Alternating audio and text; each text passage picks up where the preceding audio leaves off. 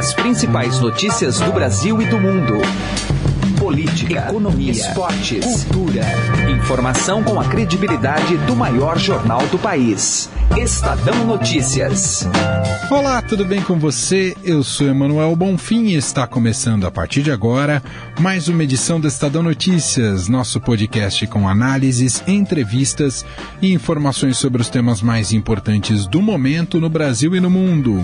Os candidatos Jair Bolsonaro, do PSL, e Fernando Haddad, do PT, foram os mais bem votados e agora vão se enfrentar no segundo turno das eleições no dia 28 de outubro. O capitão reformado esteve muito próximo de uma vitória ainda no primeiro turno e, diante de seu desempenho, larga na frente do petista nesta nova etapa, segundo o diagnóstico dos convidados do episódio de hoje do programa. Analisamos o resultado das eleições numa conversa com o cientista político Rafael Cortes, da Tendências Consultoria, e Clarissa Oliveira, editora do broadcast político da Agência Estado. Como Bolsonaro vai lidar com uma campanha de confronto direto? Haddad vai precisar se descolar de Lula para arrefecer o sentimento antipetista generalizado? Essas são algumas das provocações presentes no nosso debate de hoje. Confira ainda o tradicional comentário de José Neumann Pinto na coluna Direto ao Assunto. Esse é o Estadão Notícias. Seja bem-vindo e bem-vinda e boa audição. Eleições 2018. Chegou o momento de fazermos uma análise sobre o resultado das eleições realizada ontem, 7 de outubro, tanto no campo presidencial, a gente pode falar um pouquinho também da composição do Congresso Nacional. Estou aqui no estúdio com a Clarice Oliveira, que é editora do broadcast político da Agência Estado e também integrante do time do Diário das Eleições na Rádio Dourado. Tudo bem, Clarissa? Olá, tudo bem, pessoal? Também está aqui com a gente Rafael Cortes, cientista político da Tendências Consultoria. Olá, Rafael, tudo bem com você? Tudo bem, olá pessoal. Bom, tivemos então aí a confirmação de um segundo turno entre o candidato Jair Bolsonaro eh, pelo PSL e pelo PT, o candidato Fernando Haddad, algo que as pesquisas já mostravam. Como é que fica? Muita gente, muitos analistas falam que segundo turno começa uma nova eleição. Para vocês, começa uma nova eleição ou o Bolsonaro está alguns passos à frente, dado o percentual que ele conseguiu nesse primeiro turno? Eu acho que é, é evidente que o Bolsonaro larga com uma vantagem muito grande sobre o Fernando Haddad, né? É, mas de fato a gente sabe que segundo turno é de fato uma segunda eleição. Tem muita bola para rolar, a gente tem que aguardar para ver qual vai ser exatamente a estratégia de cada um dos lados. É, o que eu acho que pesa muito contra o candidato do PT é que esse movimento todo, ao que tudo indica, ele não é um, um movimento pró-Bolsonaro por si só. Ele é, em grande parte, um movimento contra o PT. E o que ficou muito claro no, no resultado geral da eleição, também contra a política tradicional. Então, eu acho que o, o Jair Bolsonaro larga aí com duas vantagens do ponto de vista de, da ótica do eleitor. Primeiro, ele representa uma coisa nova que é um jeito diferente de fazer política do que a gente viu até agora.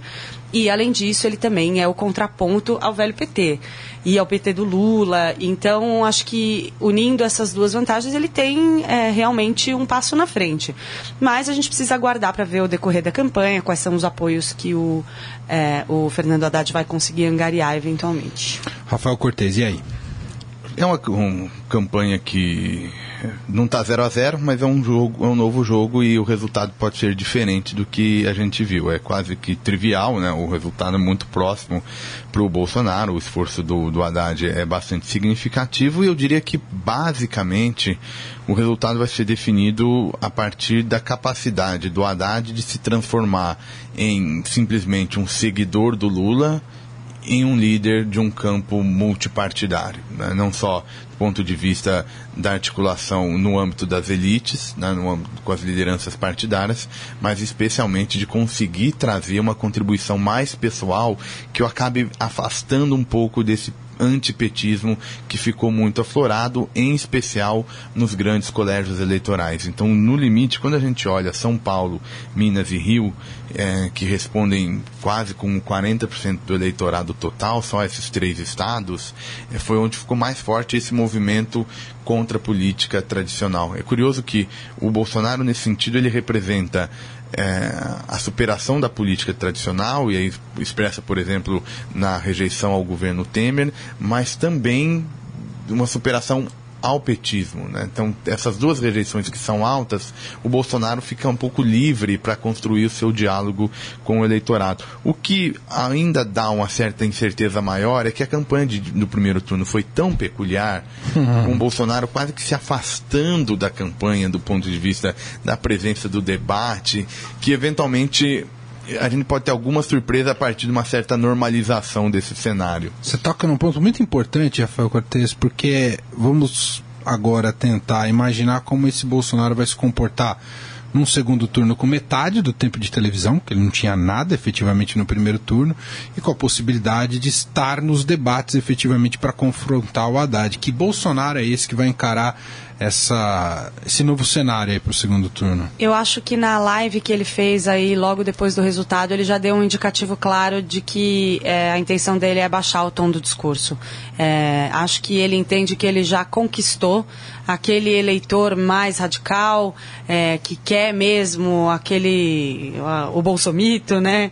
É, então, esse está ganho e eu acho que agora ele deixou muito evidente que ele está fazendo um aceno mais ao centro e pra, até mesmo para grupos de eleitores que não tinham nada a ver com as plataformas dele. Ele fez um aceno evidente a mulheres e a gays dentro do, do, discurso dele, né? Onde ele fala, vamos nos unir, é, não dá para ser homo contra hétero, é, e ah, vamos pegar pesado na segurança pelo bem das mulheres, mães e avós que estão aí com é, filhos e crianças sofrendo com a violência. Então ele já fez esse aceno é, e fez um discurso de controle da economia, de é, dar um lastro de segurança para o Estado, de reformas e ajuste no déficit público, né? Então eu acho que ele vai se pintar como um perfil mais moderado do que a gente viu antes, né? Porque a gente não viu muito dele nas últimas semanas, desde a facada, né? Pelo menos o que a gente via antes do atentado, eu acho. E ao PT, Rafael resta tentar unir um possível polo democrático e ao mesmo tempo desconstruir o discurso do Bolsonaro mais radical desse primeiro turno? É, o incentivo para a moderação do PT e do Bolsonaro é, é claro. Né? Tem, tem, o, lado, o fato dos polos estarem tão distantes vai fazer com que dificilmente o eleitor do Bolsonaro vai migrar para o PT por conta de uma eventual moderação. Porque ele enxerga no antipetismo uma, é, um risco importante e a recíproca também é verdadeira. O Haddad tem alguma liberdade para caminhar com uma outra imagem, porque dificilmente esse eleitor vai para o Bolsonaro. Então, resta é, o resultado dessa dinâmica é os dois devem caminhar por algo, buscar alguma imagem diferente, alguma narrativa que não apareceu no primeiro turno. O Haddad, para mim, é, me parece assim, é claro, ele precisa superar alguns temas que são ah, expressam essa rejeição entre o petismo. E dois para mim em particular, Venezuela e diferentes desdobramentos e indulto do ex-presidente Lula. Essas duas questões elas trazem assim, um antipetismo bastante aflorado. Acho que eles têm que deixar isso de lado e tentar voltar o discurso para a questão econômica social. Acho que esse é um ponto que vai ser importante na candidatura do Haddad ou a proximidade e o distanciamento do Lula será fundamental o PT medir isso aí para a questão de como se viabilizar nesse eu segundo acho turno? que ele, ele, vai ter que dosar. É, eu acho que é necessário, senão ele não consegue atrair nem mesmo uma parcela, eu acho, do eleitorado que estava com o Ciro, de repente, embora o Ciro mesmo tenha falado é, sobre essa questão mais para trás na campanha, né? É, havia ali, tem um grupo de eleitores que com certeza é, enxergam essa questão da libertação do Lula como um atentado contra a Lava Jato. Então não é nem uma questão de Lula ou não Lula. Mas um ponto que eu acho também crucial para o PT é que o Haddad só foi ao segundo turno graças ao Nordeste. Mas o Bolsonaro já avançou muito no Nordeste, principalmente em algumas é, regiões dos grandes centros, é, junto a um eleitorado jovem, né, que, que quer uma bandeira contra a violência. Então, parte desse avanço já aconteceu muito além do que o PT esperava originalmente. E o Bolsonaro também, na live, já fez um aceno para o Nordeste mais uma vez. Então, ele vai querer brigar no terreno do Lula. E para o PT tem capacidade de conquistar votos no centro-oeste, sul-sudeste, ou é mais difícil do que esse avanço, em comparação a esse avanço do Bolsonaro no Nordeste? É mais difícil porque é, ele tem essa âncora, né? Ele tem esse peso do, do antipetismo muito exacerbado, né? O Bolsonaro fica mais livre, o Bolsonaro é a superação do antipetismo e da política tradicional. Então acho que é um pouco mais complicado. A estratégia do PT é, tem que, de alguma maneira, recuperar uma parcela do Nordeste. É, é verdade que o partido ganha, mas ganha num patamar muito mais baixo do que já teve em outras eleições. Então o, o PT foi machucado num parcela importante do seu eleitor. E, dá, e essa capacidade de recuperar algum eleitorado e dar essa mensagem para o centro-sul, digamos, para mim passa por essas questões. Assim, tem, no centro-sul, o lulismo tem alguma rejeição, é, entra como um sinal negativo e ele precisa minimizar e se colocar como o Haddad, se colocar com alguns atributos que o permitam ser um líder de uma coalizão multipartidária, pode chamar de uma coalizão democrática, o objetivo é, é, é secundário em relação ao movimento que ele precisa fazer.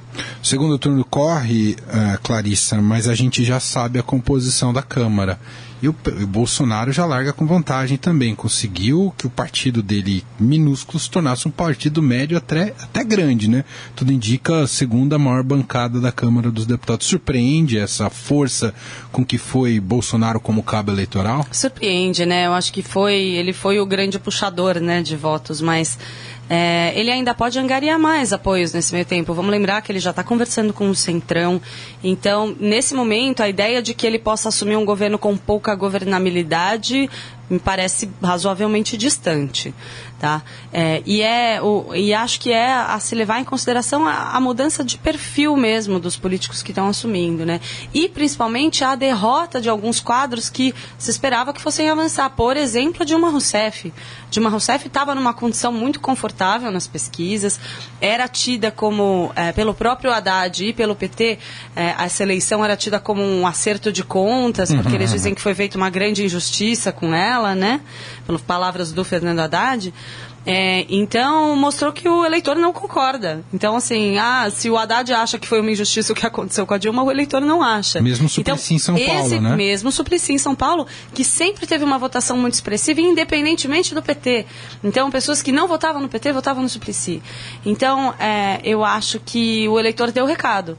Então, se o Haddad quiser chegar na campanha do segundo turno com esse discurso pró-velho PT, é, e dizendo que, ah, não, é, houve uma injustiça que precisa ser corrigida, eu acho que ele vai ter dificuldade. Eu acho que isso já o atrapalhou na primeira etapa. Rafael, Geraldo Alckmin, Marina Silva, Ciro Gomes derrotados, né? Quem sai pior aí nesse, segundo, nesse primeiro turno?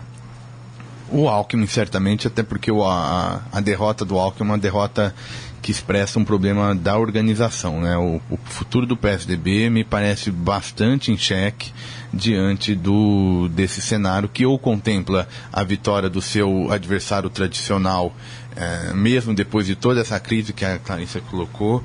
E no caso do cenário vitória do Bolsonaro, aí me parece que o desafio é mais relevante, porque aí nesse caso é o antipetismo não só trocou de nome, como se tornou vencedor. E aí o Bolsonaro tem oportunidade, a gente já viu o desempenho do PSL, que é um, um desempenho bastante relevante, de construir um, um agrupamento político que vai deixar o PSDB um problema de como se posicionar no espectro político. Ele vai virar mais à direita, mas esse mais à direita já está ocupado. Vai tentar caminhar para o centro, mas o, o, eu acho que esse, por isso que o Alckmin me parece que foi uma derrota é, muito mais forte, porque expressa esse projeto. Ciro e Marina, de alguma maneira, eram projetos. A Marina muito forte, bastante personalista.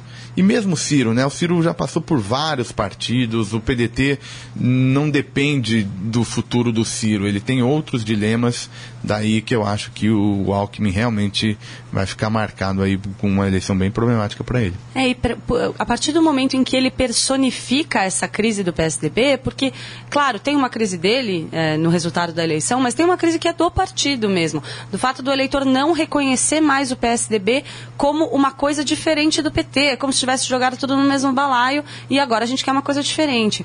E o fato do Alckmin personificar isso, é, para ele é massacrante, assim, eu acho, do ponto de vista de futuro da carreira política mesmo dele, que já não vai ser tão longa, ele já está com uma idade um pouco mais avançada, né?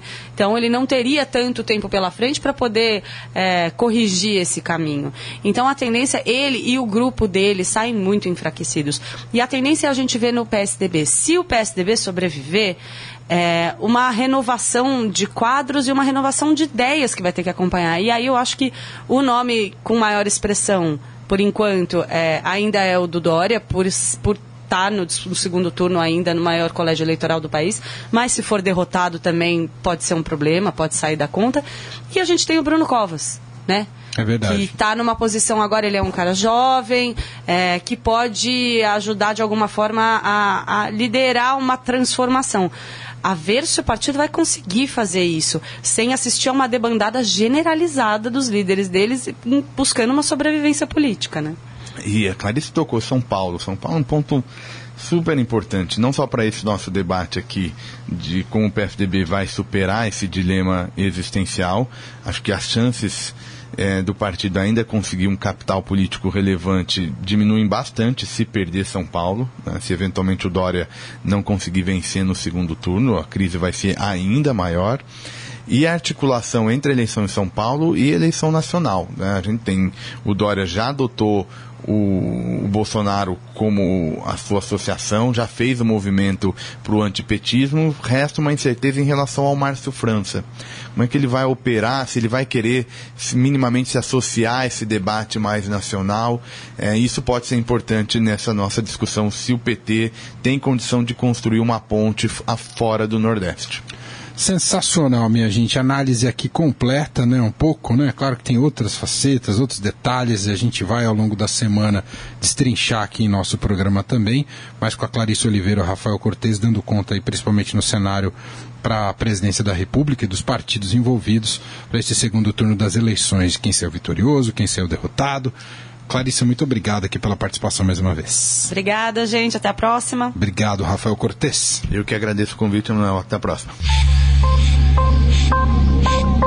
Direto ao assunto, com José Neumann e Pinto.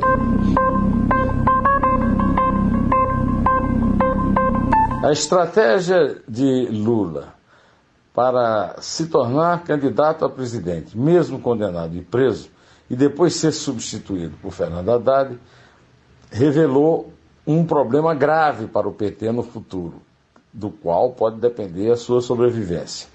Se Fernando Haddad ganhar o segundo turno, o que já não é fácil, ainda assim o PT vai ter que conviver com o fato de que o mapa político do Brasil se alterou profundamente no primeiro turno da eleição de 2018, realizado no domingo, dia 7.